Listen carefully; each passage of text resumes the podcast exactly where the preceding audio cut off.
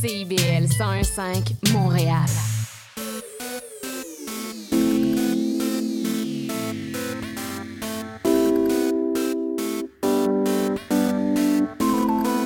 CIBL 101.5 Montréal.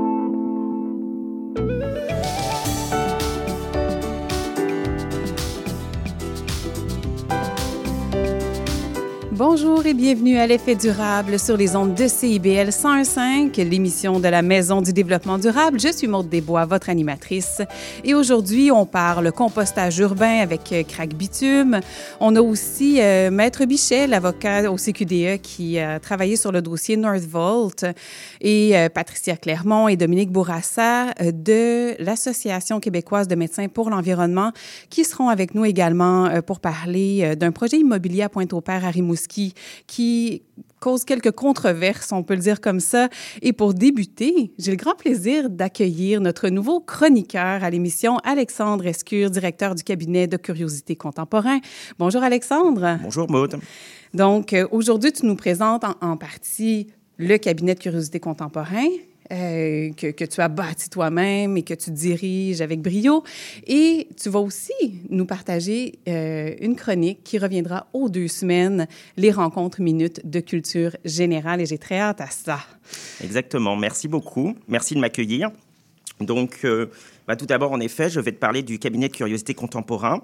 C'est un projet que j'ai lancé l'année dernière qui dispense les premiers ateliers de culture générale en entreprise, et ce donc depuis près d'un an. Et par culture générale, on parle de connaissances pouvant aller des sciences à l'art, en passant par la politique, la psychologie, la neuroscience, l'espace, etc. Comprendre l'essence des choses, comment cela fonctionne, d'où cela vient, à quoi ça sert, etc. Ces ateliers ont été conçus pour répondre aux besoins des employés, quel que soit leur niveau dans la hiérarchie de l'entreprise, et aux enjeux des entreprises, quel que soit leur domaine d'activité, afin d'augmenter les performances des équipes au sein d'une entreprise en développant leurs compétences professionnelles individuelles et de groupe, qu'on appelle les soft skills, afin d'aider les employés à plus s'épanouir tant d'un point de vue personnel que professionnel, mmh. afin d'assurer aussi une plus grande fidélité des employés envers leur entreprise en accédant à un savoir qui les aide à progresser dans leur vie professionnelle, mais aussi dans leur vie personnelle. Oui, ça, c'est une grande partie de, de, ce qui a donné naissance à ce projet-là, ce souhait justement d'être capable en tant qu'employé, mais en tant qu'humain aussi, d'expandre ses oui, connaissances. Tout à fait, être à l'aise en société, être à l'aise à des soupers, être à l'aise aussi quand on est parent et qu'on veut transmettre à ses enfants quelque chose qu'on n'a pas obligatoirement eu au travers de son éducation ou de son enfance. Mm -hmm. Donc c'était vraiment un peu ça que je voulais créer au travers de l'entreprise. Oui. De la même manière que les cabinets de curiosité étaient subdivisés en quatre sous-ensembles, le cabinet de curiosité contemporain est divisé en quatre volumes. Donc il y a la culture d'hier avec histoire de l'art, histoire et patrimoine québécois pour inspirer les campagnes de communication et marketing des entreprises, mais aussi accueillir les nouveaux et nouvelles arrivants arrivantes au Québec dans l'entreprise. Mm -hmm. La culture de demain, c'est tout ce qui est écologie, environnement et nature pour aider l'entreprise, mais surtout ses employés, à s'engager dans la voie de l'éco-responsabilité par des gestes individuels la culture du futur, qui concerne l'intelligence artificielle, le numérique, mais aussi le corps humain, pour en découvrir plus sur ces sujets contemporains dont on ne comprend pas toujours les tenants et aboutissants, et donc afin aussi d'en faire profiter l'entreprise. Et le dernier volume, c'est la culture d'aujourd'hui, c'est tout ce qui inclut équité, diversité, inclusion et ouverture sur le monde étranger, pour mieux travailler en équipe et apprendre à se respecter au travers de nos différences. Mm -hmm. Tous ces ateliers, qui sont au nombre de 26 présentement, sont dispensés au Québec, surtout en présentiel, mais aussi en virtuel, mais en plus petits groupes. Par ailleurs, donc, le cabinet Curiosité a développé deux autres activités qui sont les ateliers hors série. Donc ça, ce sont des ateliers aux thématiques transversales au, au travers des quatre volumes oui. qui font appel souvent à un ou une experte euh, qui maîtrise un domaine plus spécifique. Mm -hmm. Et il y a les fameuses rencontres de minutes de, euh, les rencontres minutes de culture générale. Oui. Que ce, donc que ce soit dans le cadre d'un événement de partie d'équipe ou sous forme d'atelier, ces rencontres minutes se réfèrent au speed dating afin de développer l'éloquence des équipes en français, leur capacité à convaincre, à s'exprimer clairement, et ce en peu de temps. Mm -hmm. Et cette chronique donc fait écho oui. à cette dernière activité, que le nom on l'a trouvé ensemble, euh, pour rester dans la même thématique sur une durée réduite. Et si les gens veulent en savoir plus, bah, il suffit d'aller sur le site web euh, cabinetcontemporain.com. Oui, parce que c'est ça, ces quatre volumes d'ateliers sont hyper complets, sont très diversifiés aussi, puis ça répond au fond, quand on, on t'écoute les énumérer, à, à, des besoins fondamentaux aussi de connaissances. c'est pour le quotidien, pour mieux comprendre les enjeux aussi, puis aller au-delà de, la, connaissance acquise au sein de nos noyaux familiaux, par exemple. Exactement, ou, ou, des sujets qui font débat ou politiquement sont très évoqués, dont le développement durable, dont l'équité, diversité, inclusion, avec des politiques à rédiger. Mais ça arrive souvent sur les tables des entreprises, les bureaux, des managers, mais ils ne savent pas exactement de quoi ça parle concrètement à la base. Et ce, ce genre de politique, si on ne comprend pas les valeurs associées, on ne peut pas juste faire du copier-coller. Hmm. Il faut vraiment que ça soit incarné par l'entreprise et ses employés. Oui, c'est difficile effectivement d'incarner ou de s'approprier euh, des données ou des fondements si on ne les comprend pas vraiment, si on n'est pas capable de les adapter à notre propre réalité. Merci pour euh, ce topo sur euh, Cabinet de curiosité contemporain. Et là, première chronique, lançons-nous. lançons-nous. Donc, ce qui m'importait dans cette chronique, c'était partager le fait que la culture générale est un formidable moyen de voyager par l'esprit, euh, au travers du temps et de l'espace. Et donc, je voulais offrir un premier voyage ensemble aujourd'hui, dans le temps, un retour à la Renaissance italienne et autour d'un sujet qui m'est cher, les cabinets de curiosité. Donc, euh, partons à leur découverte. Donc, euh, il faut savoir qu'avant de parler de cabinet de curiosité, d'autres lieux ont servi des buts identiques dans le passé. L'idée d'origine était de dédier une petite pièce à la réflexion intellectuelle, lieu de solitude et de tranquillité. Et on trouve déjà des traces chez les auteurs latins comme Cicéron et Pline le Jeune. Puis au Moyen Âge, cela s'appelle des cabinets d'écriture, qui sont plus spécifiquement réservés aux pères de l'Église et aux moines, puis à certains rois et reines. En Italie, l'ancêtre du cabinet de curiosité, appelé aussi cabinet des merveilles, est le studiolo, studioli au pluriel, c'est-à-dire une pièce d'un palais qui servait de cabinet d'études et qui se différencie du cabinet de curiosité justement par l'absence des curiosités. Hmm. L'environnement créé par les propriétaires de ces studioli pouvait être didactique, c'est-à-dire qu'il visait à instruire, scientifique, symbolique, allégorique ou encyclopédique. Pétrarque, qui fut un très grand poète et humaniste italien du XIVe siècle, influence beaucoup le développement des studioli car il insiste dans son ouvrage philosophique qui s'appelait De Vita Solitaria sur la nécessité qu'a l'humaniste de s'aménager une retraite au sein de sa demeure, calme et solitaire, où il peut communiquer d'une part avec Dieu et cultiver le dialogue avec les muses. Le studiolo devient très vite un lieu de prestige d'une cour, reflet des intérêts artistiques, historiques et philosophiques du Seigneur, quasi-incarnation de sa personnalité spirituelle. Mais c'est aussi souvent une pièce secrète, ouverte à la visite aux personnes choisies par le Seigneur, dont la fonction est d'abriter des objets rares et précieux que le propriétaire aime étudier et collectionner en privé. On retrouve des illustrations des studioli à l'aube de la Renaissance dans les œuvres du Saint Jérôme de Jan van Eyck ou de Ghirlandaio, ainsi qu'avec le Saint Augustin de Botticelli. Les cabinets de curiosité, quant à eux, sont des pièces, parfois même des meubles, où sont entreposées et exposées des choses rares, nouvelles, singulières. L'une de leurs fonctions était de faire découvrir le monde, y compris lointain, dans le temps et l'espace, de mieux le comprendre ou de confirmer des croyances de l'époque. Le cabinet de curiosité est avant tout un lieu extraordinaire. Il faut bien comprendre que jusqu'à la fin du XVIIe siècle, les hommes ont encore une représentation magique du monde. Le but du cabinet est alors d'essayer de comprendre ce monde à travers sa diversité et sa bizarrerie en créant un microcosme de l'étrange. Avec le développement des explorations et la découverte de nouvelles terres, on se met à collectionner les curiosités en provenance de ces nouveaux lieux.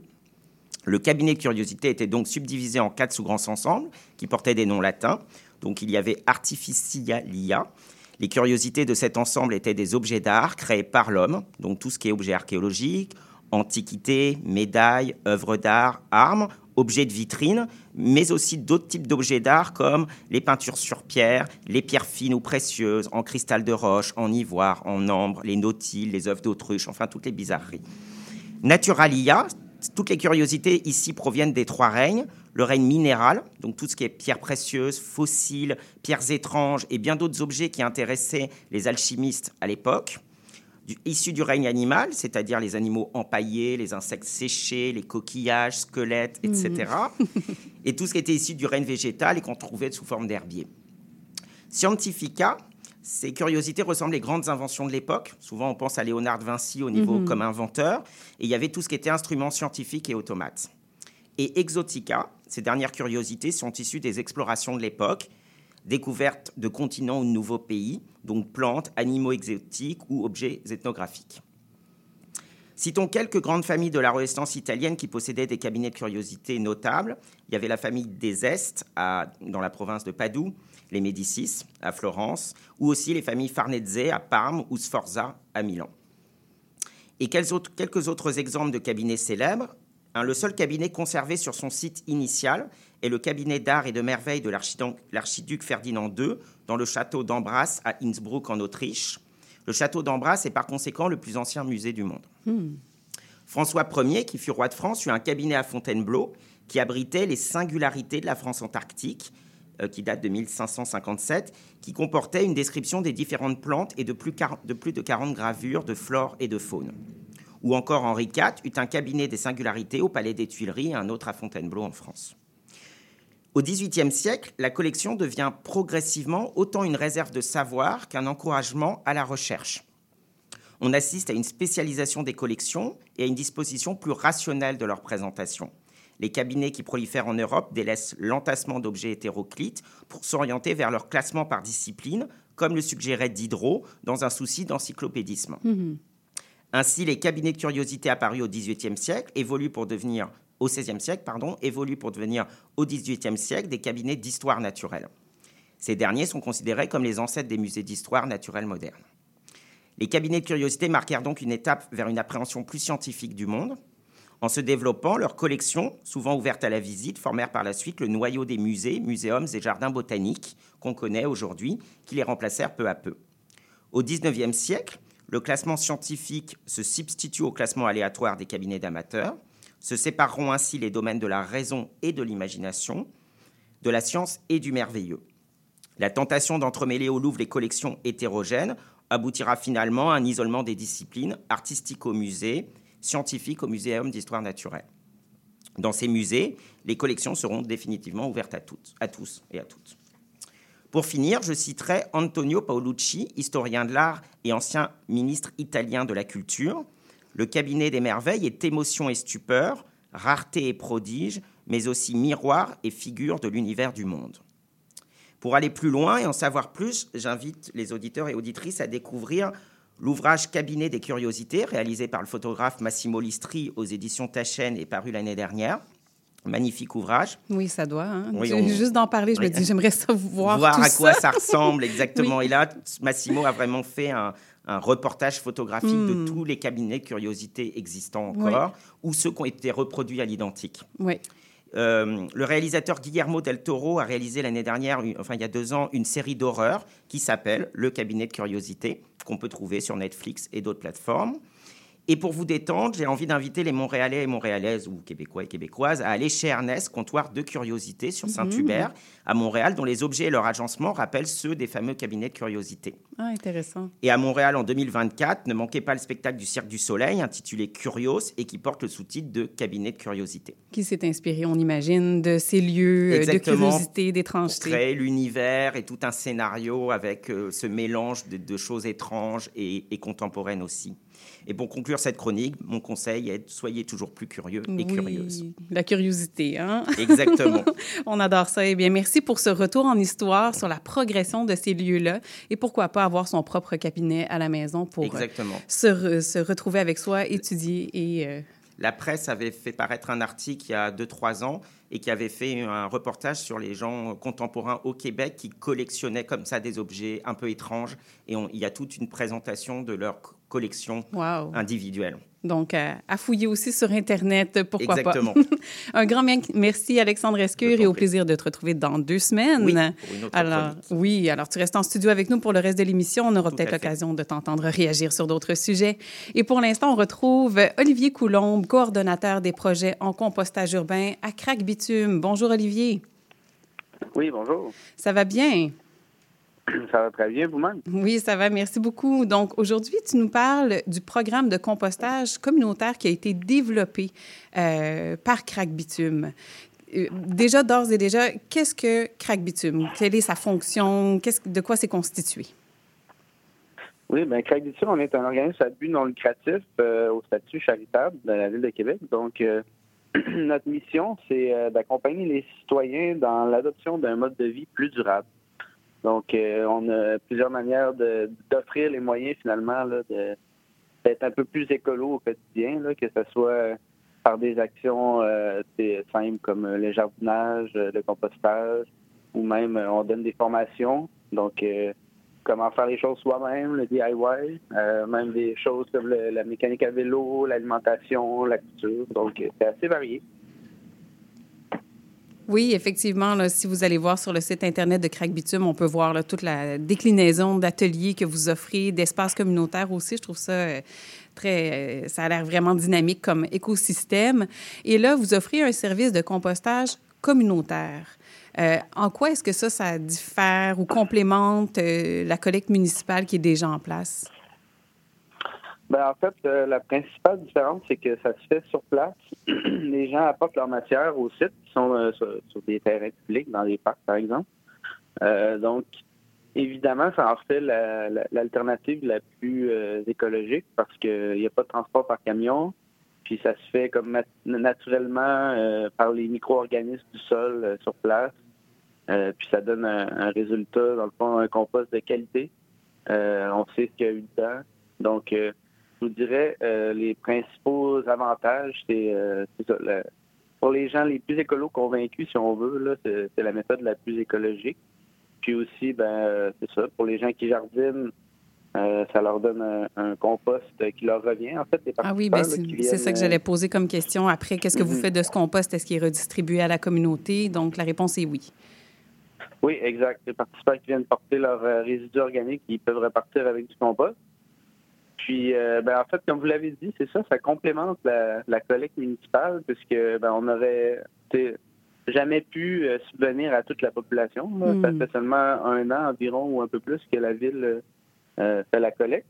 Donc, on avait des énormes listes d'attente, on ne pouvait pas subvenir à la demande. Puis, avec la densité de population dans les quartiers plus centraux, il n'y aurait pas eu suffisamment d'espace public pour mettre des bacs pour que tout le monde puisse participer, évidemment. Puis, c'est pas tout le monde non plus qui est prêt à faire cet effort supplémentaire de venir porter sa matière. Donc, euh, la collecte municipale a apporté la, méthode simple pour les gens euh, qui veulent euh, faire ça dans leur cuisine avec un, sac. Puis, c'est bien parfait pour desservir la, majorité de la population. Donc, on se voit vraiment comme une, alternative complémentaire pour une, répondre à le besoin d'une partie de la population, finalement. Ben oui, effectivement, ça complémente euh, très bien ce qui est offert, puis ça offre aussi un espace qui est différent de celui euh, du compostage municipal. Euh, Bitume, par curiosité, ça fait combien de temps que vous offrez ce service de compostage? Ben, en fait, Crac Bitume existe depuis juin 2011. Puis, ben, le service existait déjà parce que Bitume est comme né d'une initiative d'un centre communautaire à l'époque dans le quartier Saint-Roch qui s'appelle le centre Jacques-Cartier. Mm-hmm. Donc, euh, c'était comme euh, le, projet éco-quartier du centre Jacques-Cartier. Puis, euh, ça a commencé là, en fait, le compostage communautaire, en, si je ne me trompe pas, dans les environs de 2004. Puis, ben là, quand Craigton a été créé, à partir de ça, officiellement en 2011, ben, c'était un de ses projets forts, si on veut. Donc, donc ça venait vraiment répondre à. Oui, ça venait répondre à ce moment-là à, divers besoins qui se sont multipliés ou diversifiés aussi. Euh, dis-moi, la, différence entre le compostage et la biométhanisation. La biométhanisation, c'est ce que la Ville de Québec offre maintenant. Euh, c'est quoi la différence entre les deux? Oui, les, gens voient ça un peu comme la même chose. Effectivement, il y a une différence. Euh, la principale étant le fait que c'est fait en absence d'oxygène, la biométhanisation. Donc, le compostage, euh, c'est euh, genre les micro-organismes qui se retrouvent naturellement à la surface du sol. C'est un processus euh, naturel qui se déroule quand il y a de la matière organique à décomposer dans la nature. Ça émet essentiellement du CO2, de la vapeur d'eau. Puis, c'est important qu'il y ait accès à l'oxygène. Alors que la biométhanisation, il n'y a pas d'oxygène, c'est des micro-organismes complètement différents. Euh, ça se fait dans une cuve, euh, donc c'est volontaire que ce soit coupé de, l'air. Euh, puis ces micro-organismes-là, en fait, ils vont, en décomposant, produire un biogaz qui est principalement composé de méthane. Donc, ce gaz-là peut remplacer le gaz naturel qui est extrait du sol pour le réseau de gaz naturel, comme pour le chauffage, par exemple. Donc, ça apporte un certain intérêt économique pour la ville de, pouvoir vendre ce gaz-là, l'injecter dans le réseau de, gaz naturel. Puis, il, se produit quand même un, un résidu solide, un peu comparable au compost. Euh, il est quand même pas euh, d'aussi bonne qualité pour le sol et la, culture que le mhm. compost, puisque c'est quand même pas les micro-organismes euh, présents dans la nature, mais c'est quand même utilisable. je crois que la Ville de Québec a un contrat avec une compagnie pour le, valoriser sur des terres. Je ne peux pas vous en dire plus puisque je ne travaille pas à la ville. Non, non, non, je comprends bien. Je comprends bien. Et donc, c'est ça, depuis avril 2023, l'usine est ouverte, l'usine de biométhanisation à Québec. Et euh, là, tu as quand même répondu en partie sur le fonctionnement de la biométhanisation. C'est très intéressant comme, euh, comme procédé, bien que ça demande des installations euh, technologiques. Et du transport aussi, de ce que j'ai compris. mais est-ce que ça, dans le fond, ils vont simplement récupérer le compost chez les gens comme on le verrait dans d'autres secteurs, puis après, c'est amené à cette usine-là. Et après, qu'est-ce qui se passe? tu nous as dit un petit peu le, principe de transformation, puis peut-être tu n'es pas au courant de toutes les étapes non plus. Euh, mais donc, après, le gaz est redistribué, c'est... Mm-hmm. puis les matières organiques restantes, les résidus sont potentiellement revalorisés. Oui. Puis euh, un autre avantage aussi que je n'ai pas pensé à mentionner, euh, qui est quand même intéressant, c'est qu'ils utilisent aussi les, les municipales. Donc, euh, c'est pas mis les égouts. Donc, c'est comme un, un, moyen de valoriser cette matière-là euh, en, créant du gaz à partir de. Puis en, ensuite, euh, c'est mélangé dans le produit solide qui va mm. être étendu, mais c'est quand même pas quelque chose qui se fait normalement avec le, procédé du compostage, de valoriser cette matière-là. Donc, ça apporte cet intérêt-là également. Oui, en effet, ça permet d'élargir ce qu'on est capable de récupérer en termes de déchets, si on veut, déchets organiques, qui peuvent servir mhm. à autre chose par la suite. Et là, les impacts euh, liés à la méthode de biométhanisation, est-ce que tu es capable de nous en parler? À quoi ça ressemble versus, tu sais, je sais que ça se compare difficilement au compost parce que ça n'a pas la même fonction à l'origine. Mhm. Euh, mais est-ce qu'il y a des, des, impacts qui sont remarqués présentement, soit dans la ville de Québec ou même ailleurs où il y aurait utilisé cette méthode-là? Euh, ben, c'est euh, très récent. Là. Ça, fait euh, environ un an, comme je disais. Donc, pourrais pas nécessairement vous dire. Là, puis c'est assez, c'est assez innovateur, si on veut. C'est une des premières à aussi grande échelle. Donc, je sais que ça se fait notamment en Europe. Je sais pas, je pense pas qu'il y en a à aussi grande échelle, mais honnêtement, je ne connais pas vraiment. Donc, je pourrais pas vous donner énormément d'informations. Mais euh, c'est ça, je sais qu'ils ont déjà commencé à, avoir euh, un, contrat, comme je vous disais, pour valoriser le, résidu solide, mm-hmm. puis euh, ben, qui vendent le, biogaz. Oui. Donc, c'est en fonction, mais au niveau des impacts, là, ce sera à voir. Ce sera à voir. Oui, c'est ça. Je sais que la collecte s'effectue par sac. Euh, au début, début, les gens, euh, la population, il y avait le fameux sac mauve. Euh, oui, c'est ça, envers le sac mauve, qui est de, plastique non compostable. Ou, au départ, ils ne le recyclaient pas non plus puisque c'était un projet pilote.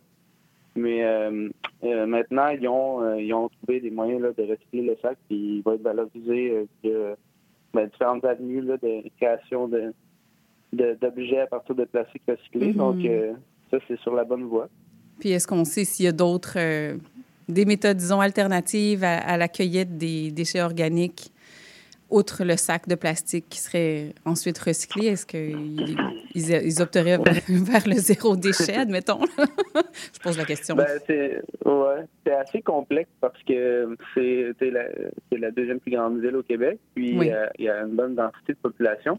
Puis ils ont essayé ça, entre autres, pour euh, favoriser la participation parce que dans les blocs multilogements, dans les endroits où il y a, plusieurs personnes, euh, le bac brun, souvent, ça peut causer problème. Les hmm. gens n'aiment pas euh, que ça sente mauvais, il faut le laver, à qui revient la responsabilité, etc.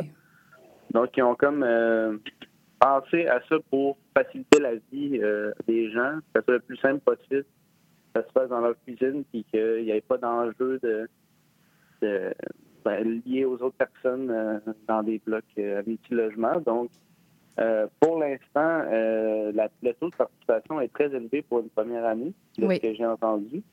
Donc, je crois qu'à ce niveau-là, ça a bien fonctionné. C'est sûr que, bon, comme on parlait, on peut se poser la question au niveau écologique pour les sacs, mais si, si c'est recyclé, j'imagine que ça devrait être pas oui, effectivement. Puis je comprends aussi que c'est dans un souci de rendre ce service-là facilement accessible à, la plupart des gens puis des, de la collectivité, là, pour éviter justement que certaines personnes soient laissées de côté pour des problématiques plus techniques euh, avec la gestion du compost. Mhm. On sait que c'est pas toujours évident, puis oui, ça peut avoir des petites odeurs qui l'accompagnent. Euh, ensuite, du, côté de crack bitume, est-ce qu'il y a euh, l'idée de peut-être trouver d'autres espaces qui permettraient d'accueillir encore plus de collecte de compostage communautaire? Ben, en fait, dans les dernières années, on était en pleine expansion. Là.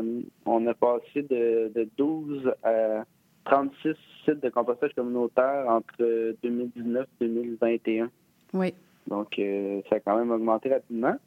Euh, on a maintenant euh, près de 3000 participants, participantes.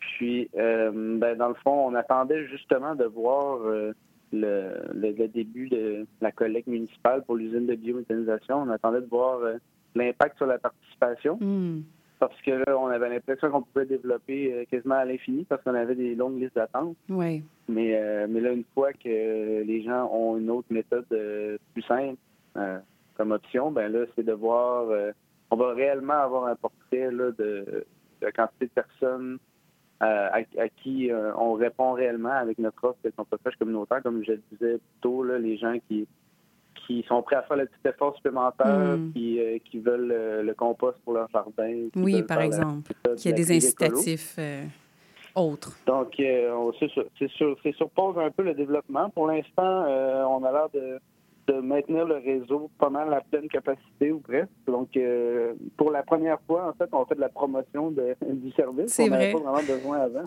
OK. Donc, euh, c'est à voir euh, si ça va pouvoir euh, continuer à se développer plus tard, mais pour l'instant, ça a l'air plutôt stable, Oui. Oui, je comprends bien. Puis c'est en complément, comme on le disait en, début d'entrevue, avec d'autres services que vous offrez, des ateliers et tout. Donc, ça vaut la peine d'aller voir pour la communauté de la Ville de Québec, d'aller voir ce que vous offrez sur le site de Crac Bitume, donc cracbitume en un mot.org. Un grand merci à toi, Olivier Coulombe, euh, de nous avoir informé davantage sur le compostage, communautaire et aussi la collecte municipale euh, en lien avec la biométhanisation. Ça me fait vraiment plaisir. Merci à vous de m'avoir invité. Avec grand plaisir. Une excellente journée à toi. Bonne journée. Bonne journée. Alors, euh, restez tout près parce que tout de suite après la pause, on s'entretient avec Marc Bichet, avocat au CQDE, concernant le dossier Nerdvolt. On se retrouve dans quelques minutes. Vous êtes locataire et avez décidé de déménager? Assurez-vous d'avoir signé un nouveau bail avant de résilier votre bail actuel. N'attendez pas. Commencez votre recherche de logement dès maintenant. De plus, si vous êtes à faible revenu, vous pourriez recevoir jusqu'à 170 par mois pour vous aider à payer votre loyer grâce au programme Allocation Logement. Pour en savoir plus ou pour obtenir de l'aide dans votre recherche de logement, visitez québec.ca recherche logement. Un message de la Société d'habitation du Québec. Trésor d'Orient est un programme musical artistique animé par Sami Hilal qui met en lumière les figures de la musique arabe, qu'il s'agisse de chanteurs, compositeurs, poètes et écrivains. Ce programme vise également à clarifier les formes musicales arabes et inclut une station qui parle de musiciennes et de musiciens les plus importants du monde arabe et leurs compositions. Trésor d'Orient, chaque mercredi 20h30 sur les ondes de CIBL 101.5 FM Montréal. Un bail, euh, je peux-tu changer ça? Et cette photo, est-ce que je peux la mettre sur mes réseaux? Puis le casier judiciaire, c'est-tu pour la vie? Chez Éthique Loi, on sait que la loi, c'est pas facile à comprendre. Des nuances, il y en a, mais des réponses à tes questions, il y en a beaucoup aussi. Avec Angle Droit, on vous aide à y voir plus clair. Il est temps d'arrêter de tourner les coins ronds parce que vos droits sont importants. On se donne donc rendez-vous tous les mardis de 11h à 11h30 sur CBL 101.5 parce que savoir, c'est pouvoir.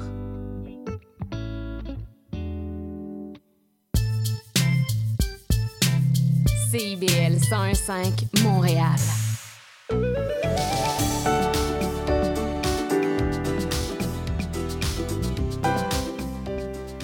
De retour à l'effet durable sur les ondes de CIBL 101.5. On s'entretient maintenant avec Marc Bichaille, pardonnez-moi pour l'avoir mal prononcé précédemment, donc avocat au Centre québécois du droit de l'environnement, donc le CQDE, pour ceux qui connaîtraient davantage l'acronyme. Vous êtes donc l'un des avocats qui représentiez le CQDE dans la demande d'injonction déposée en cours le 18 janvier dernier dans le dossier Northvolt? Donc, ce dossier-là, on en entend parler à tort à travers. Ça va très rapidement. L'information circule rapidement aussi.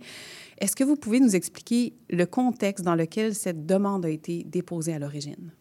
Oui, on, nous dit que c'est un projet d'envergure, un projet même historique. Mm-hmm. Et le financement public qui a été accordé est certainement important, pour dire le moindre. Oui. Or, depuis des décennies, on a le BAP pour les grands projets, les projets à risque élevé.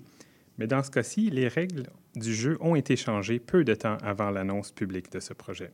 Alors maintenant, ce projet passe en dessous du seuil euh, réglementaire pour un BAP automatique, si on veut. Hmm. C'est toujours possible pour le ministre de l'Environnement d'utiliser son pouvoir discrétionnaire pour recommander au gouvernement d'assujettir quand même le projet au BAP. C'est aussi possible pour l'entreprise elle-même de se soumettre volontairement son projet au BAP, comme ça s'est déjà fait ailleurs au Québec. Et jusqu'à présent, ni l'un ni l'autre euh, n'ont signalé d'ouverture à déclencher un BAP. Non, c'est ça, exactement. Il n'y a, eu aucun mouvement de part et d'autre. Je pense qu'ils étaient contents de pouvoir rester dans leur position. Et donc, c'est basé sur ça que la demande d'injonction a été déposée. Bien, c'est, je dirais, la demande de fond. Euh, c'est la demande euh, qu'on, qu'on, euh, qu'on vise ultimement. C'est une pleine participation du public. C'est avoir un vrai dialogue avec le public. Oui. Et là, euh, les inquiétudes qui ont été soulevées par le CQDE dans le dossier Northvolt, quelles sont-elles? Alors, j'ai parlé un peu du contexte général. Le contexte plus spécifique, c'est qu'on parle en ce moment de travaux qui sont en cours et on parle de la destruction de milieux précieux. Les experts internes du ministère de l'Environnement ont, ont eux-mêmes confirmé qu'il s'agit de milieux sensibles, qui sont rendus rares dans la région, qu'ils ont d'importantes fonctions écologiques. C'est important pour la biodiversité de protéger ces milieux-là. On nous dit essentiellement de ne pas trop s'inquiéter parce qu'on va compenser. Oui. On va, on va donc, selon nous, perpétuer, malheureusement, cette approche inquiétante, détruire maintenant, protéger plus tard, et dans ce cas-ci, sans savoir ça va être exactement où, ça va être quand, ça va être comment. Donc, pour nous, c'est vraiment une situation inquiétante, et c'est ce qui nous a poussé euh, assez rapidement, une fois que les travaux ont commencé, à aller devant les tribunaux pour tenter de, mettre sur pause euh, ces travaux jusqu'à ce qu'on puisse faire la lumière complète sur ce projet. Mhm. Et là, cette demande a été rejetée par la Cour supérieure du Québec. Quels éléments ont été soulevés par le juge lors de cette décision? Bien, sans nécessairement commenter tous les, les éléments du jugement, ce que je peux dire, c'est que ce type de recours, en général, une demande d'injonction provisoire, c'est très difficile. Hmm. Et c'est encore plus difficile quand on parle euh, d'un projet où euh, les autorités publiques ont pris une décision. Les décisions des autorités publiques sont euh, présumées être prises de bonne foi légalement dans l'intérêt public. Donc, on avait évidemment une barre qui était très haute. C'est sûr que, bon, c'est pas 100% surprenant qu'on n'ait pas réussi. On savait que c'était difficile, mais oui, on est déçu, on est inquiet. Les travaux sont en cours en ce moment, mais on lâche pas et on va certainement continuer nos démarches. Et euh, Marc Bichet, donc, vous dites que c'est difficile, ce type d'injonction euh, déposée à la Cour. Pour... Qu'est-ce qui fait que c'est difficile? Bien, on, on a euh, premièrement un manque en fait de documents au moment où on dépose notre procédure parce que l'information autour des projets, normalement, elle devrait être dans un registre public disponible en ligne. En un seul clic, on devrait pouvoir obtenir les documents. Ça, ce registre-là, il est promis par euh, le gouvernement depuis plus de six ans maintenant et on l'attend toujours. Oh, OK. Alors, ça fait en sorte que c'est seulement après avoir déposé notre recours que finalement on a reçu les documents qui expliquent c'est quoi exactement l'autorisation, toutes les conditions. Hmm, donc, ça rend difficile euh, le plaidoyer, ça rend difficile euh, les demandes pour... Faut les appuyer sur quelque chose, effectivement. Donc, si on n'a pas toutes les informations et que ça nous arrive au compte-goutte... Ça, ça rend difficile, en fait, l'exercice de nos droits. L'idée qu'on a droit à un environnement de qualité, l'idée qu'on a droit à un environnement sain, pour pouvoir concrètement mettre ça en œuvre, on a besoin de savoir ce qui se passe. Et en ce moment, c'est très difficile. Il faut passer par des demandes d'accès à l'information. Ça peut prendre des semaines, des fois plus long encore. Donc, on a vraiment des bâtons dans les roues. Oui, et là, on, on constate, euh, suite à, à cette, au dépôt de l'injonction, mais au rejet de cette injonction aussi, qu'il y a toutes sortes d'éléments qui ressortent, dont le fait qu'on n'a pas facilement accès à cette information à laquelle on devrait avoir accès, auprès de laquelle on est en attente depuis si longtemps. Et là, c'est de dire, bien là, la transparence du gouvernement, elle est où?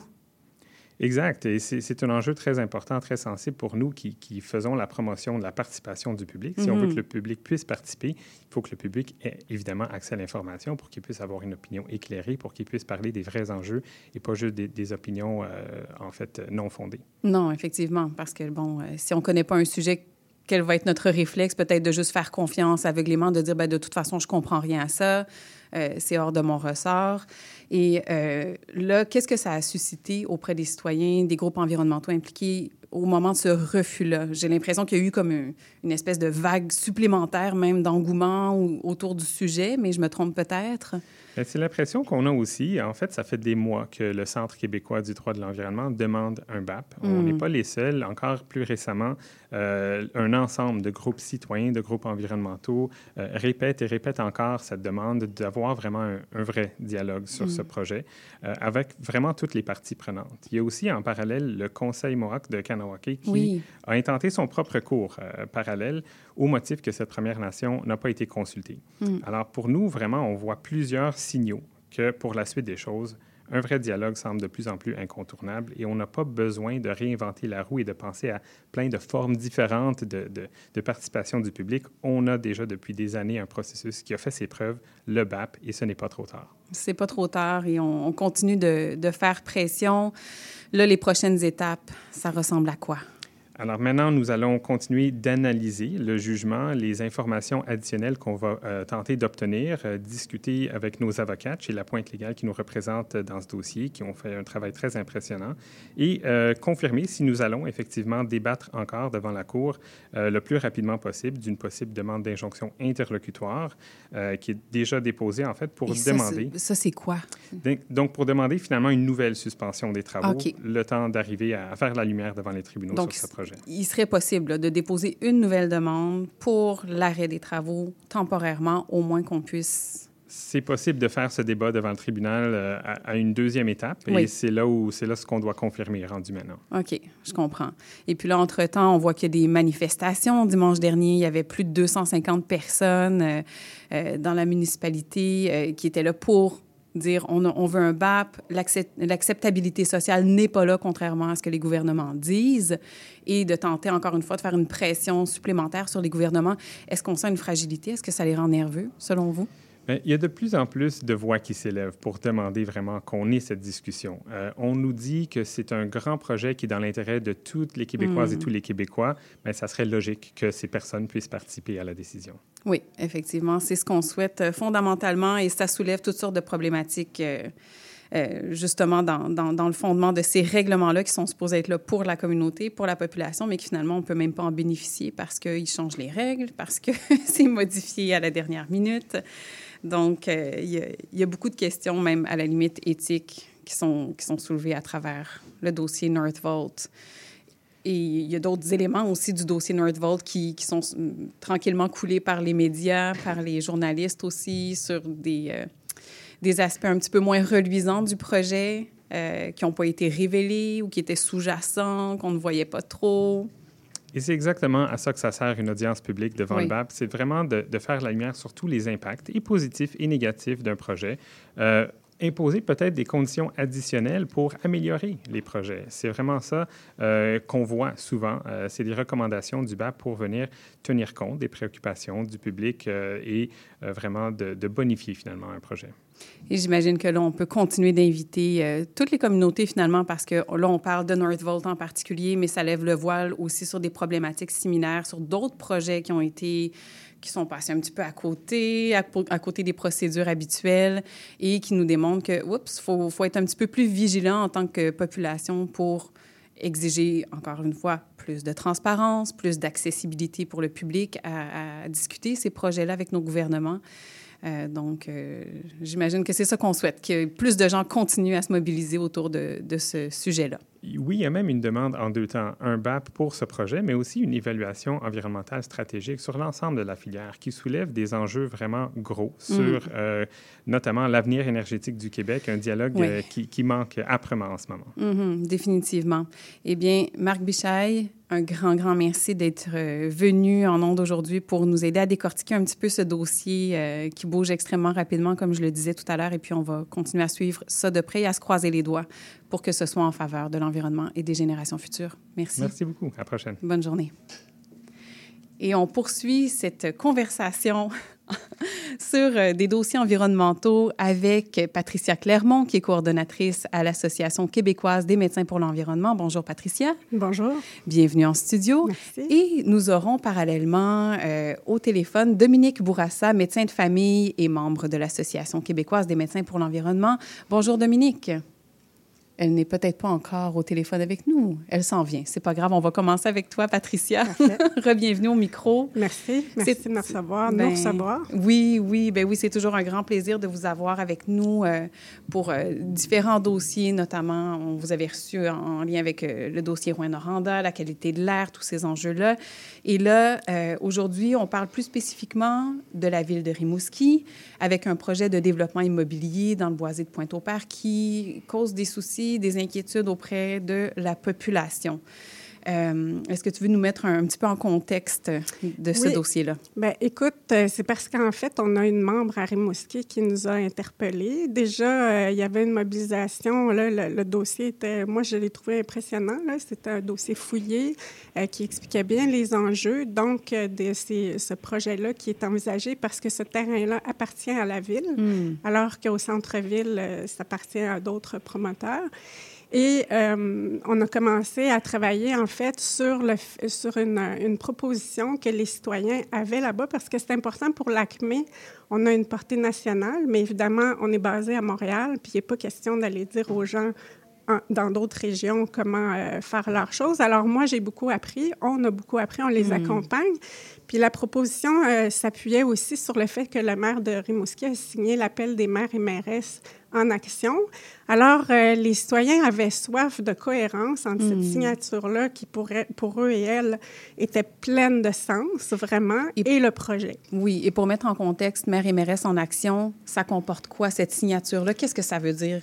Bien, en fait, en gros, Dominique pourra vous, vous, euh, vous en parler plus, mais en gros, pour les besoins de la discussion, c'est simplement qu'on ne peut plus faire comme on a fait pendant des hmm. décennies et que c'est important, donc, désormais, de, de, regarder les crises euh, comme des crises concomitantes qui ne sont pas concurrentes. C'est-à-dire qu'il ne faut pas choisir, hmm. euh, par exemple, le logement contre le climat ou se dire euh, il faut faire un peu comme avant, puis la prochaine fois, on fera mieux. Alors, euh, l'appel des maires en action euh, et des mairesses en action était justement dans cette optique-là de dire, nous, maires, et mairesses, nous engageons à prendre des décisions qui vont être courageuses parce qu'elles vont briser des manières de faire, des hmm. consensus établis qu'il faut revoir. Oui, parfait. Merci pour la mise en contexte, Patricia Clermont. Et maintenant, on a euh, Dominique Bourassa, donc comme je le disais tout à l'heure, médecin de famille et membre de l'Association québécoise des médecins pour l'environnement, l'ACME. Bonjour, Dominique. Bonjour. Merci de prendre un, moment dans votre journée clinique pour être avec nous en ondes. Bien, merci de m'inviter. Avec grand, grand plaisir. Euh, donc, euh, comme euh, le disait Patricia et qu'on le disait en introduction, vous avez déposé une lettre au Conseil de ville de Rimouski en septembre 2023 qui exprimait des inquiétudes environnementales face au développement d'un projet immobilier du boisé de Pointe-au-Père. Qu'est-ce qui s'est passé depuis le dépôt de cette lettre aux élus? Ben euh, oui, puis peut-être juste dire, notre but en septembre, c'est de vraiment faire une proposition constructive. Hein? C'est pour ça qu'on a appelé notre proposition euh, proposition Rimouski ville verte et inspirante. Mm-hmm. On voulait pas juste être dire on est contre un développement, c'est qu'on aimerait ça être fier de notre ville puis de notre mairie puis de nos conseillers conseillères. T'sais. Fait qu'on on, a vraiment déposé une première proposition qui, qui, avait une quarantaine de quarantaine de références là, tu sais quand même. Là. Euh, fait que depuis septembre, on a déposé ça. Euh, puis il y avait eu aussi des consultations citoyennes en ligne puis en atelier aussi avec euh, la compagnie Vote pour ça.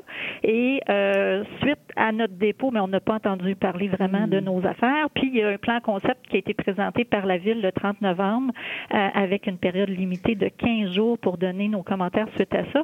Puis on a réalisé que le plan concept, euh, ben, il tenait pas compte euh, des consultations citoyennes, ni en Mm. ligne, ni lors des ateliers.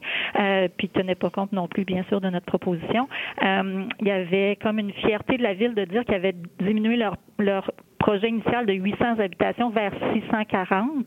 Puis euh, une fierté de dire qu'ils avait- qu'ils conservaient 60% des milieux naturels.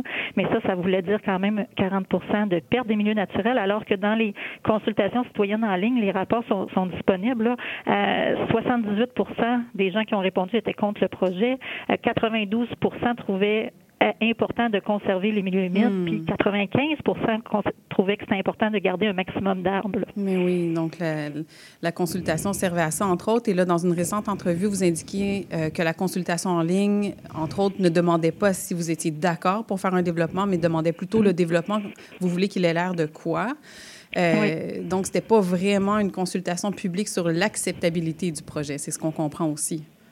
Ah oui, tout à fait. Non, non, c'est ça. C'est, on a eu cette question-là parce qu'il y avait comme un mur aux idées qui était ouvert aux citoyens où, on pouvait proposer des idées. Puis il y a un citoyen là-dedans qui a, qui a- qui a posé la question est-ce que est-ce que vous êtes d'accord avec un, un développement à Pointe-au-Père Puis c'est là qu'on a vu que les gens étaient contre à 78 Ce qui est quand même euh, énorme comme, euh, comme, comme taux de réponse. Et euh, Mm. Patricia Clermont voudrait ajouter aussi. Bien, en fait, ce, qui est, ce qui est frappant dans ce cas-là, c'est que le, le plan concept est arrivé donc tout récemment. Mais il faut voir aussi que dans l'émergence de la crise du logement aux yeux des gouvernements, ça a été très tardif. Pourtant, ça fait des années que ça dure. Oui. Et dans notre perspective, euh, la, la crise du logement, elle va avec une crise aussi du transport collectif et il y a Mhm. une crise climatique. Ce qui est frappant dans ce cas-là, c'est que, par exemple, euh, des élus vont dire que c'est une minorité qui s'op- s'oppose, alors que je veux signaler qu'au départ, la première proposition, la première version avait 30 signataires. En décembre, elle a, en fait, tout récemment, il y avait le double de signataires. Mhm. Il faut, euh, il faut tenir compte aussi que dans une consultation, il y a beaucoup de gens qui ne s'expriment pas parce qu'ils n'ont pas le temps, par- pour plein de raisons. Alors, euh, c'est un petit peu, euh, c'est un petit peu inquiétant de voir euh, la ville avancer dans ce, dans ce dossier-là. En plus, avec euh, d'autres projets afférents qui ont trait à, l'établissement d'un Costco aussi, Oui. il y a quelque chose qui avance très, très vite. Et nous, ce qu'on a proposé, donc l'ACME, avec euh, Dominique, ce qu'on a travaillé, elle et moi, c'était de dire, ben on comprend que vous voulez aller de l'avant, mais est-ce qu'il y a des moyens de bonifier le projet, notamment par une, une, euh, évaluation des impacts sur la santé aussi, ce qui a- ce qui n'a pas été retenu malheureusement. Et puis, une évaluation euh, des impacts pour la santé, c'est fait par la direction de la santé publique d'habitude. Oui. Et c'est vraiment dans l'optique de bonifier, mais aussi d'appréhender des effets pervers, par exemple des problématiques qui vont émerger au fil du temps. Alors, ce qu'on déplore, ce qui nous inquiète, c'est qu'il y ait, par exemple, une échéance électorale qui presse le pas, Mhm. euh, qu'on brandisse la crise du logement, alors que vraiment, surtout si ce sont des euh, logements euh, abordables, ben en fait, les gens vont probablement s'ajouter un fardeau financier parce que jusqu'à maintenant, malheureusement, il n'y a pas de planification de transport collectif, ce qui laisse présager que les gens vont devoir s'acheter une Oui. ou une deuxième auto. Oui, donc euh, des aspects à considérer. Là, Euh, Patricia, vous avez mentionné l'aspect du transport collectif, euh, l'aspect environnemental. Et là, je retourne la question vers, vers Dominique Bourassa. C'est quoi les axes sur lesquels cette lutte s'appuie, l'argumentaire sur lequel vous vous appuyez pour dire on ne veut pas de ce type de projet-là ou on ne le veut pas de cette manière-là? Bien, le- nos axes principaux, c'est que la crise climatique qui est plus intense et rapide que prévu, ça, ça nous oblige à changer nos, nos façons de faire maintenant, pas la Mhm. prochaine fois, comme euh, Patricia disait. Tu sais, tout le monde le dit, le, le GIEC, mais tout le monde dit qu'il faut tabler sur les services rendus par les écosystèmes naturels. Fait que Comment ça se fait qu'en 2024, on va détruire des terres humides puis qu'on va détruire des boisés? Ça, com- ça fait comme pas de sens aussi d'envisager ça en lien avec la santé publique, euh, oui, pour une étude d'impact sur la santé, ou peut-être de faire comme euh, je, lisais la semaine dernière quelque chose de super inspirant avec la ville d'Ottawa, tu sais, qui, a- qui a- qui a collaboré l'équipe d'urbanisme avec des des des, euh, des gens de la santé publique pendant deux ans pour vraiment faire leur plan de développement de la ville. c'est magnifique. Là. Fait qu'il faut impliquer la santé publique en 2024 Mm. avec aussi le, le, le contexte de la crise climatique. Puis il faut, faut arrêter de, de, de, de, d'aller vers l'étalement urbain parce que même si c'est juste à 6 km, bien, vu qu'on n'a pas de transport en commun, puis c'est un développement en mode suburbain, là, tu sais, on, Mm. on développe dans un endroit où il n'y a rien actuellement. Euh, on le sait déjà que c'est une catastrophe écologique et économique. tu sais. Fait qu'on on a cet argumentaire-là de, d'essayer de sortir de la dépendance à l'automobile, pas rajouter. Si on rajoute 640 logements, ça veut dire qu'on rajoute avec 1,5 voitures en moyenne par ménage, ben on rajoute 1000 chars là, sur la route. C'est pas bon pour les gaz à effet de serre, mais c'est pas bon pour le portefeuille des gens non plus. Là. Euh, puis, oh, personne n'a parlé tantôt, mais l'appel des maires puis des maires en action, moi, quand je regarde ça, je tombe en amour à chaque fois Mm. avec ce- cet, cet appel-là, parce que c'est magnifique, vu Oui, que ça, ça, ça effectivement. prend les trois, trois crises de façon concertée. Mais, mais le, ce développement-là, il va pas seulement à l'encontre de... Parce que quand, on- quand je m'ostine un peu avec le maire par rapport à ça, il- il- on s'ostine sur la, la définition de l'étalement urbain. Oui. Mais le développement, il, il- il, il- contrevient à 6 à 7 points des 9 points de l'engagement qu'il a signé par Ben rapport oui. à la- à, à l'appel des maires. Fait que c'est pas juste l'histoire de l'étalement urbain en mode suburbain ou c'est pas ça. C'est toute la destruction des milieux naturels qui, qui va avec ça. Puis, enfin, bref. Fait, fait oui, c'est. Excuse-moi, j'ai j'ai comme débordé. C'était quoi Non, déjà non, la question? On parlait des axes, mais vous les avez super ouais, bien, euh, bien expliqués, ces axes-là. Et oui, ça nous ramène à cette décision euh, du maire de se dire, ben, je, je passe outre l'engagement que j'ai pris à travers cette Mhm. signature-là. euh, pour la construction de, de, de, de- de cette, euh, euh, j'allais dire, oui, le projet immobilier, donc dans le boisé de Pointe-au-Père. Patricia euh, Mhm. souhaite réagir. Mais c'est c'est aussi surtout que malheureusement, classiquement, on a dit c'est un projet de logement, donc c'est dans le silo logement. Puis après, on regardera la mobilité qu'on veut durable. Oui. Après, on regardera les possibles effets. Alors que, en fait, de plus en plus, puis depuis longtemps, on aurait dû commencer à faire ça plus, c'est d'envisager en amont, par exemple, l'aménagement du territoire avec la mobilité durable, avec plus de transports en commun.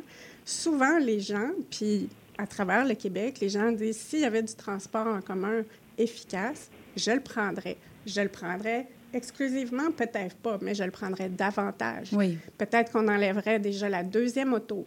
Peut-être euh, qu'on ferait certaines courses aussi euh, en, en conjuguant. Peut-être qu'il y aurait plus de partage d'auto euh, individuels. Mhm. Alors, il y a, d'autres choses qui sont possibles si on, part, on, on- on sort du schéma classique qui dit j'ai besoin de, de construire des logements et après, on regardera les autres aspects. Il faut voir les impacts cumulés euh, et puis d'autant plus, nous, aujourd'hui, on lance un cadre de référence sur l'air. Dans ce cas-là, c'est peut-être pas la- la- le premier axe, mais ça joue aussi parce que moi, ce qu'on me dit aussi, c'est qu'il y a une, une politique de l'arbre qui s'en vient. Mhm. Mais dans tous les cas, les services euh, rendus par la nature, on les a sous-estimés. Oui, Cette année, encore à l'automne, on a appris l'ampleur, parce qu'on savait que les milieux humides étaient euh, détruits en grande partie, Oui. mais l'ampleur était stupéfiante quand on pense que l'année dernière, on était à la COP 15 sur une conférence des, des partis sur, la biodiversité. Oui, les milieux humides, la biodiversité. Oui, oui, c'est aberrant, c'est sûr. Alors, c'est pour ça que ce, ce- on, on suit d'autres dossiers à travers le Québec, mais celui de Rimouski est exemplaire aussi parce qu'il y a une mobilisation là-bas. Il y a des gens qui euh, manifestent en fait qu'il y a une masse critique de gens qui s'y intéressent Mm, et ça ne doit pas être rejeté du revers de la main. Oui, oui, absolument. Et euh, c'est à se demander justement qu'est-ce qui va pousser, comme je le disais, le maire, par exemple, à prendre ces décisions-là sans considérer tout ce qui doit être préparé en amont, idéalement, comme, comme, euh, comme tu le nommes, Patricia, et probablement, en tout cas, j'ose imaginer que dans ce genre de processus, en prévoyant les impacts à court, moyen et long terme et tout ce que ça demande, euh, autant à la nature qu'aux citoyens qui vont habiter ces lieux-là, on revoit le projet différemment parce qu'on se dit, oh, on n'avait pas réalisé l'ampleur de l'impact, on n'avait pas euh, fait ce travail-là encore. Si on fait le travail, on le voit, on ne peut pas passer à côté, on ne peut pas dire qu'on ne le savait pas. Et, et c'est surtout parce que là, on le fait là parce que le terrain appartient à la ville. Mais les terrains qui n'appartiennent pas à la ville, il faut discuter avec les promoteurs. Oui. Par exemple, euh, à Montréal, dans Chaga Maisonneuve, on a déplacé un poste de transformation d'Hydro-Québec pour protéger un boisé. Mhm. Ça a pris du temps, mais la ville, Hydro-Québec pro- l'ancien propriétaire du terrain, où est-ce que maintenant le centre de transformation est fait, ça a bougé. Mhm. Alors, il faut discuter. De plus en plus, les compagnies sont, doivent aussi être mobilisées pour participer à l'effort climatique, justement, Mhm. pour que les terrains au centre-ville qui pourraient être plus densifiés, puis quand je dis ça, il y a plein de manières de densifier. On est pour plus de densification douce à échelle humaine, Mhm. mais qui crée des milieux de vie, des milieux complets par lesquels on peut faire plein de choses à pied, peut-être en vélo, en transport en commun. Et comme ça, on diminue euh, l'usage de l'auto, parce qu'il ne s'agit pas de la diminuer, de, de la diaboliser, pardon, Non, non, mais on- certainement, il faut réduire le- l'usage de l'auto individuelle. Oui, et surtout pas l'encourager par, euh, par euh, des, des- infrastructures comme ça qui sont peut-être mal pensées en fonction de, de ça. On peut penser, on, parlait de, de la protection de la biodiversité, des milieux humides. On pense en ce moment au dossier Nordvolt, celui de la Cité du cinéma à Laval. Il y a le boisé Steinberg dans Hochelaga Maisonneuve à Montréal qui, qui est une lutte depuis un, certain temps, puis ça semble avancer difficilement. Euh, en ce qui vous concerne, Dominique et Patricia aussi, les prochaines cibles et étapes dans ce dossier-là pour euh, Rimouski et Pointe-au-Père, ça ressemble à quoi? Ben, dans, dans le cas présent, je, je te laisse compléter, Dominique, mais c'est sûr qu'on parle à d'autres groupes qui voient qu'on s'engage Oui. et qui ont les mêmes genres de préoccupations. Et puis, euh, dans les prochaines semaines, on aura certainement euh, des nouvelles euh, à, à annoncer, en fait. Oui. Et Dominique Bourassa pour, pour conclure, donc, les prochaines étapes dans ce dossier. Ben, comme Patricia a dit, puis aussi, euh, je, pense qu'on va retourner quand même à, certaines euh, séances de conseil de ville parce qu'on a posé des questions sur les coûts financiers supplémentaires. Tu sais, de- nous, on a vraiment demandé de rendre public les coûts financiers parce que quand le maire, lui, il, il pense que la population est derrière son projet parce que ça va donner des logements. Mais Oui. on- pour prendre une décision éclairée, là, faut qu'on ait toutes les informations. Fait que je crois pas que, tu sais, quand on prend le temps de parler avec des gens qui nous parlent de la crise du logement, puis qu'on leur parle de la crise climatique, puis qu'il faut pas, euh, euh, faire que c'est deux choses différentes, et de dire, ça va coûter combien ça développer ce, ce milieu de vie-là dans un endroit où il y a rien, pas d'aqueduc, pas d'égout, pas de, tu sais, peut-être que ça aussi, ça pourrait faire réfléchir un peu les gens là. Euh, fait que on- nous, on a demandé de rendre public ces coûts financiers-là. On s'est fait dire que non, on pouvait pas avec un, seulement un plan concept, mais que quand ils vont nous arriver avec un, un PPU, là, un plan particulier d'urbanisme, mais que là, ils seraient plus en mesure de le faire. Ben, Là, ils vont faire des consultations citoyennes, encore une fois, avec le PPU. Est-ce que ça va être des vraies consultations Oui. citoyennes? Est-ce Avec- qu'on va en tenir compte? Mm. Puis, si c'est des vraies consultations citoyennes, ben donnez-nous l'information aussi du coût que ça va coûter. Donnez-nous aussi les informations de l'impact de ce, de ce plan-là sur la Oui. biodiversité, sur la connectivité écologique, sur les milieux naturels avoisinants. On n'a pas de spécialistes là, qui se sont, qui se sont euh, prononcés sur l'impact de, de ce plan-là. Fait que, il, il nous manque des informations que euh, faudrait qu'on continue à demander tout le temps euh, à la mairie puis aux conseillers. là. Alors, euh, bon courage dans la suite de ce dossier-là. On se croise les doigts pour que l'issue soit positive et en faveur d'un environnement plus sain. Merci beaucoup, Dominique Bourassa et Patricia Clermont de l'Association québécoise des médecins pour l'environnement. C'est déjà la fin pour nous aujourd'hui. Euh, donc, euh, la semaine prochaine, euh, nous serons avec une panoplie d'intervenants les plus intéressants, de la lecture de textes en direct et des entrevues sur des nouvelles lectures en lien avec l'environnement. Merci Jeffrey Pro pour la mise en onde. Merci à la Maison du développement durable de rendre cette émission possible. Et on se retrouve la semaine prochaine. Bonne journée sur nos ondes. Tu t'es occupé de ton ami qui saignait du nez après qu'il soit rentré dans une porte patio fermée, sans rire de lui? Évidemment. Avec ton empathie, tu as de l'avenir en santé et services sociaux. Trouve ta place sur québec.ca barre oblique carrière en santé. Un message du gouvernement du Québec. Vous cherchez une activité ludique et rassembleuse? Inscrivez le Bingo Radio de CIBL à votre agenda. Chaque semaine, courez la chance de gagner 3500 dollars en prix. Invitez vos amis et jouez avec nous tous les dimanches dès 13h. Pour participer, procurez-vous les cartes de jeu du bingo de CIBL dans un point de vente près de chez vous. Pour trouver des lieux, visitez notre site web au cibl1015.com sous l'onglet Bingo Radio de CIBL. À dimanche prochain et bonne chance!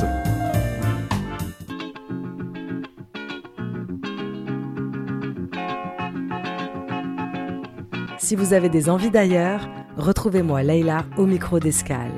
Au rendez-vous, l'actualité musicale, des découvertes, mais aussi de grands classiques, de l'afro-funk aux sonorités caribéennes, en passant par la samba et le jazz. Laissez-vous transporter par un tour du monde en musique, tous les samedis à 9h sur CIBL 101.5.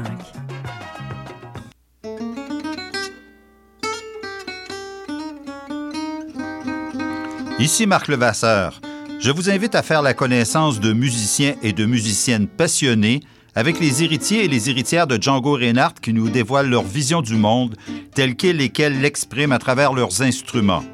Cette musique, le jazz malouche, on l'entend un peu partout à Montréal et on vous propose de la découvrir à coup d'interviews et de performances en direct. Django et compagnie, c'est ce mercredi à 20h.